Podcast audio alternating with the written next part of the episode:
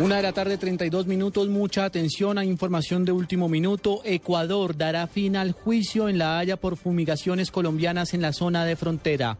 Los gobiernos de Ecuador y Colombia ultiman un acuerdo por el que se pondrá fin al juicio que Quito presentó en el año 2008 en la Corte Internacional de Justicia de La Haya por las fumigaciones antidrogas en la zona de frontera que ejecutó el expresidente Álvaro Uribe y que causó daños ambientales y de salud a los habitantes de la zona, además de llevar a una tensión máxima la relación entre ambos países.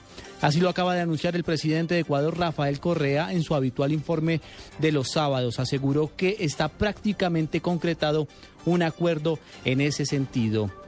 El mandatario ha asegurado que con el actual gobierno del presidente Juan Manuel Santos hay mucho respeto y, abre, y dice lo siguiente, teníamos un juicio en La Haya con Colombia por las fumigaciones con el herbicida glifosato, efectuada por aviones que se pasaban la frontera, fumigaban del lado ecuatoriano. Un irrespeto total en el anterior gobierno.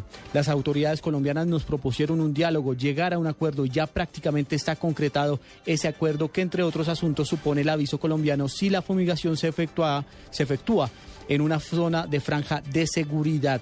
Con esta mm, aproximación que hacen ambos gobiernos de Ecuador y Colombia, Colombia evitaría una nueva derrota ante la Corte Internacional de Justicia luego de la reclamación que presentó Nicaragua por cerca de 70 mil kilómetros de mar Caribe. Estaremos atentos al desarrollo que tenga esta información en los próximos informativos. Una de la tarde, 34 minutos.